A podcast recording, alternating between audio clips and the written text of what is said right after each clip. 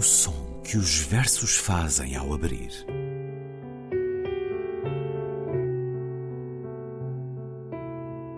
Se leio um livro e ele torna o meu corpo tão frio que fogo nenhum o pode aquecer, sei que isso é poesia. Emily Dickinson. Com Ana Luísa Amaral e Luís Caetano.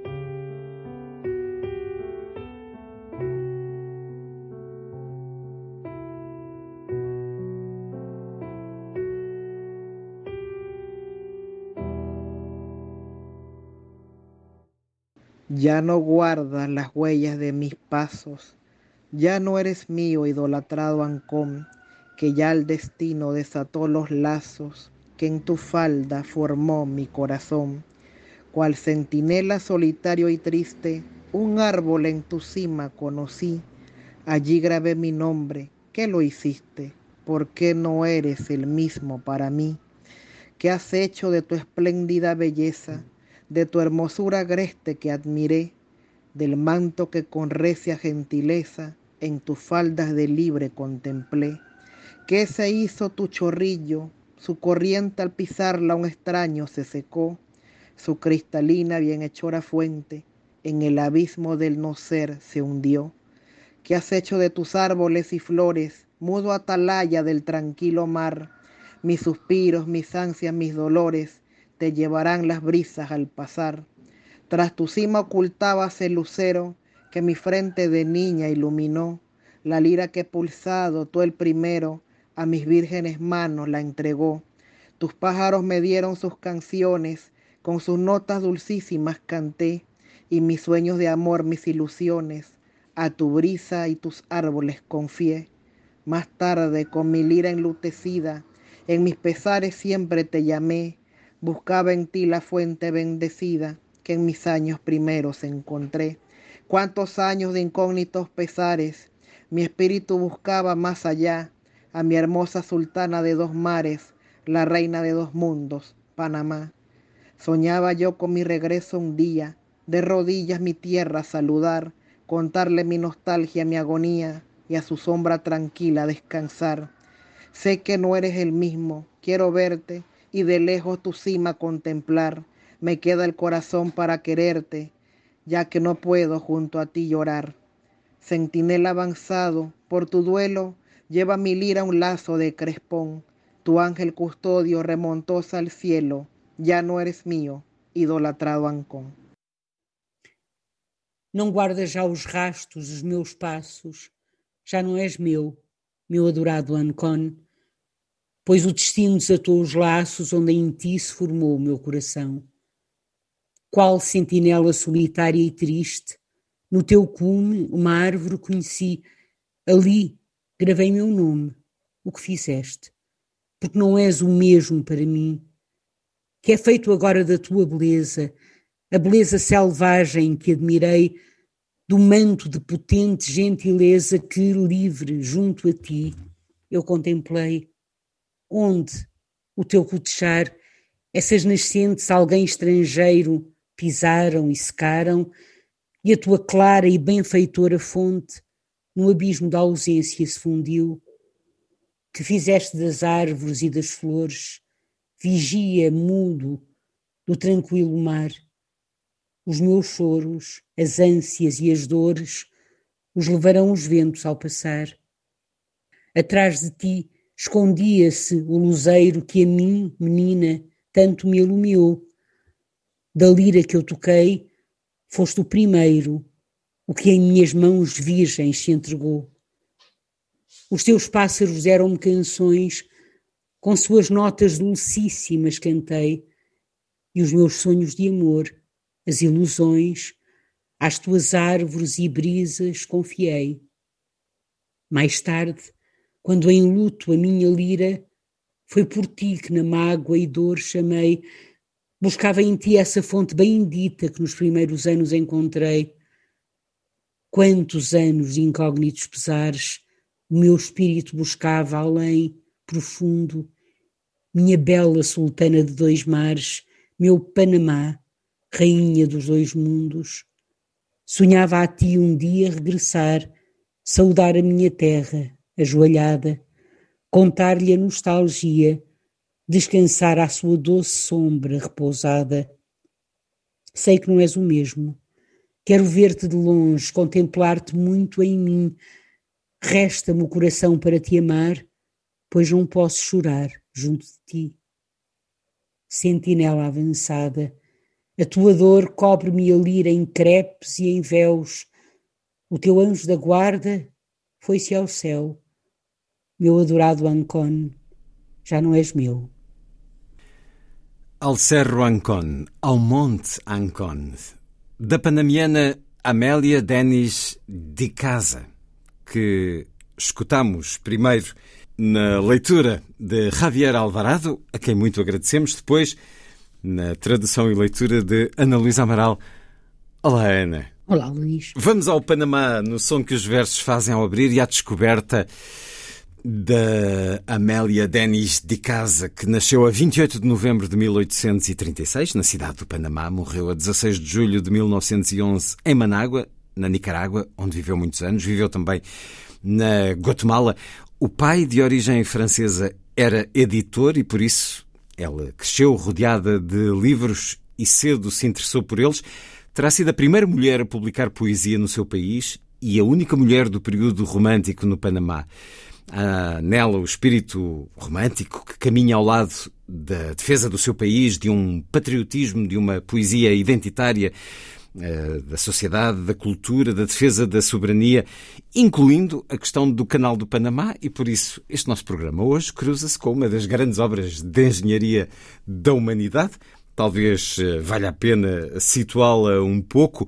O Canal do Panamá, que depois de uma primeira tentativa pelos franceses, eh, foi de facto iniciado em 1904 e concluído em 1914 notável obra de engenharia que criou um canal artificial, rasgando a terra e unindo oceanos, o Atlântico e o Pacífico, uma espécie de atalho marítimo de 80 km, absolutamente essencial ao comércio marítimo, uma iniciativa dos Estados Unidos a troco de muito apoio ao Panamá, que só décadas mais tarde assumiria controlo desta passagem marítima artificial.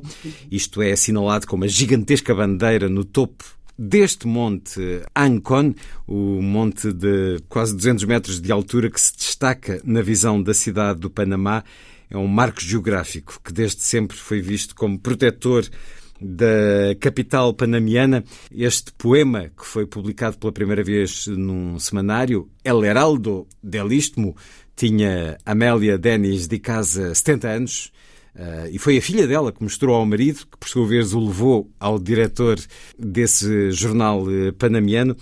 Este poema fez-me lembrar um, a tradução de um filme e de um livro que gosto muito, A Colina da Saudade. A ah, Colina da Saudade, que o título original pode-se traduzir como O amor são muitas coisas esplendorosas. Love is a many splendor ah, things. Que é uma belíssima canção do filme. A Colina da Saudade é um pouco isto que temos neste, neste poema.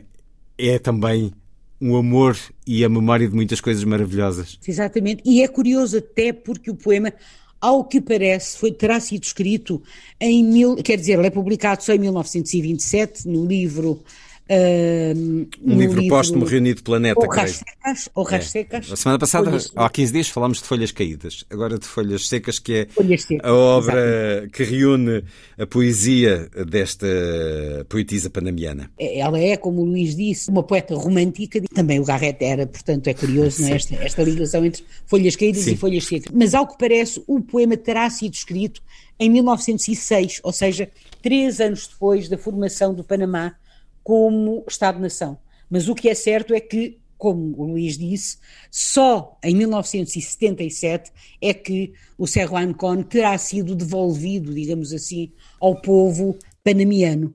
Antes disso, uh, ele continuou a fazer parte, ele estava sob a jurisdição, uh, o Cerro Ancon, não é? esta colina, ou este monte, sob a jurisdição dos Estados Unidos, como parte da zona do Canal do Panamá, por grande parte durou assim durante grande parte do século XX. Portanto, durante muitas décadas, exatamente. O que eu acho, achei muito bonito, eu, eu escolhi a, o poema e a poeta, e talvez a tenha escolhido, fui procurar por causa de Javier Alvarado, portanto, por ter conhecido este poeta, uh, é um grande poeta e é um poeta panamiano, ao, ao, conversar com ele, ele disse: Ai, muitas gracias, com aquele sotaque Sim. maravilhoso do Panamá. Muitas gra muito musical, muitas gracias, poeta. Não sabe como lhe agradeço, porque, porque Amélia.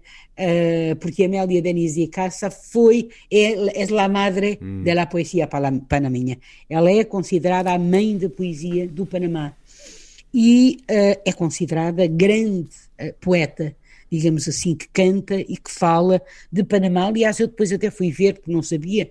De facto, Luís, nós sabemos muito pouco, muito pouco, cada vez me convenço. Há tanto para é? saber e a vida é tão há curta. Tanto para saber. Deixe-me só fazer aqui um pequeno parênteses. Lembrei-me da nossa Chimborska, não é? Hum. Que dizia, à medida que envelheço, uh, convenço-me que as coisas que tenho a certeza, as coisas que sei que sei, que acho que sei, uh, podem contar-se pelos dedos das minhas mãos. Eu acho que a mim ainda me sobram dedos, portanto, uh, eu não sabia, não fazia ideia nenhuma, é que Panamá, pelos vistos, é um topónimo que na língua indígena diz-se. Uh, aliás, isto é a definição oficial que é dada em estudos sociais e em livros que são adotados pelo Ministério da Educação do Panamá significa abundância, é, portanto, é, é uma palavra que significa abundância de peixes, árvores e borboletas. Isto é lindíssimo, não é? Isto é lindíssimo, eu acho que é lindíssimo. Então, eu acho que o poema, que é muito bonito, de facto, uh, é um poema, de facto, construído sobre essa ideia de saudade, de nostalgia, de perda também, no sentimento de perda. Uh, uh, articulado ou enunciado, se quiser, por uma mulher, não é?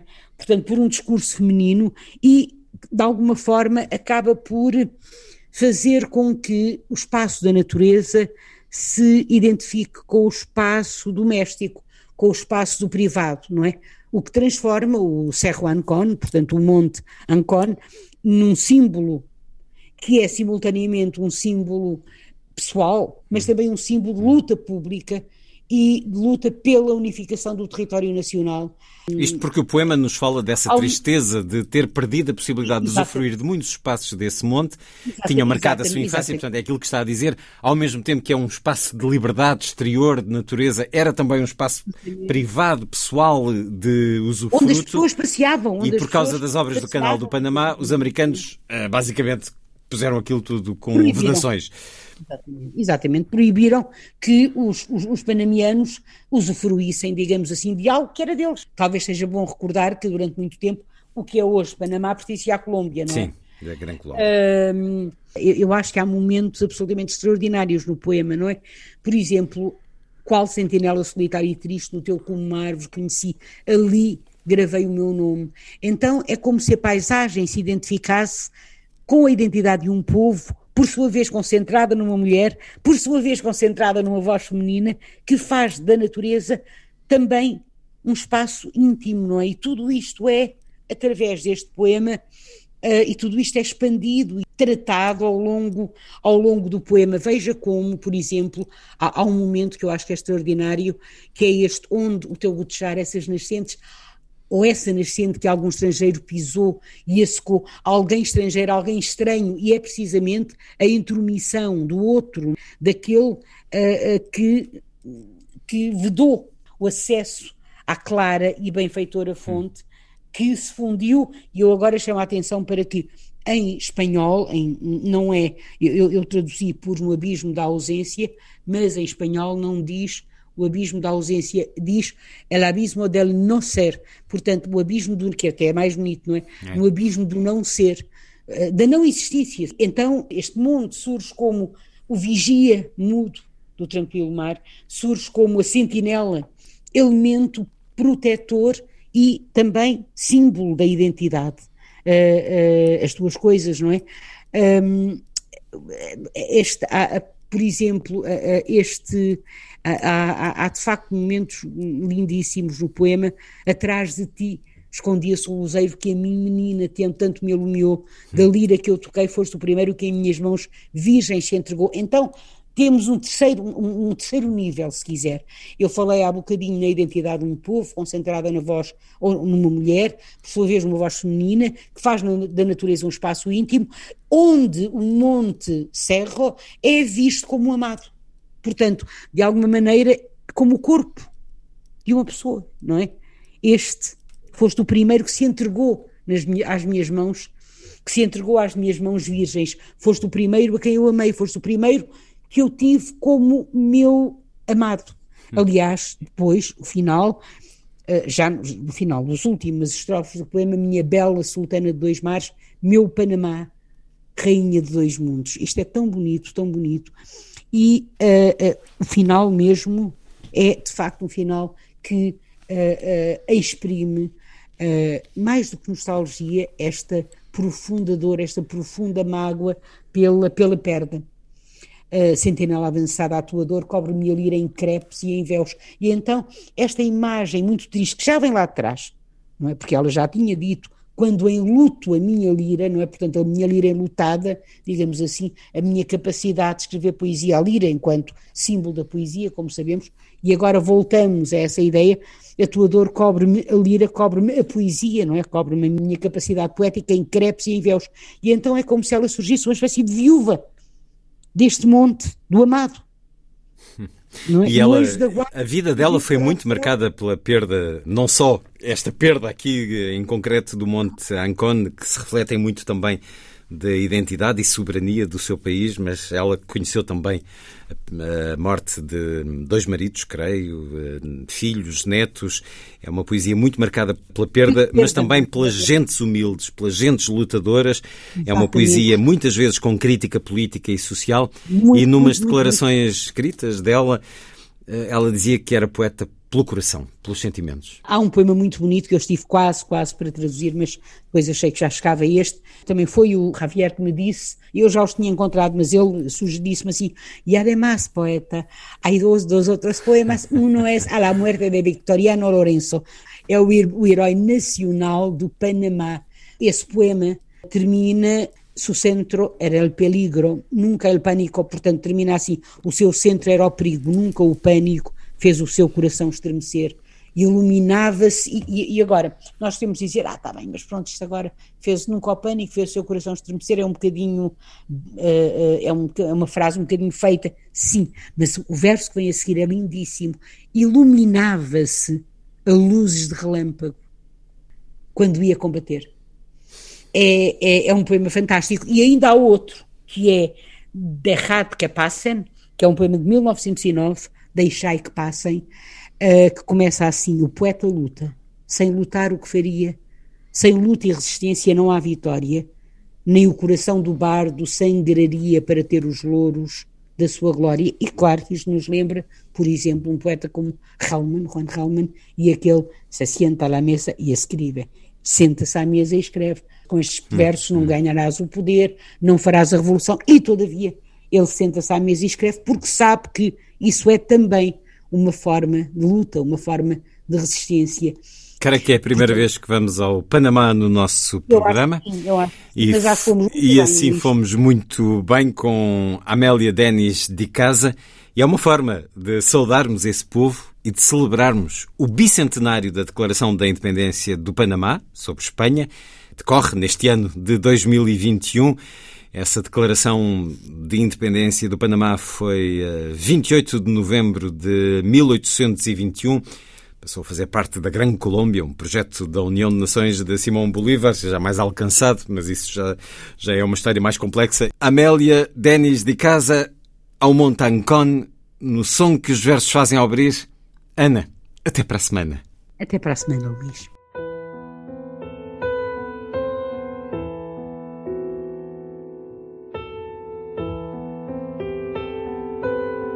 O som que os versos fazem ao abrir.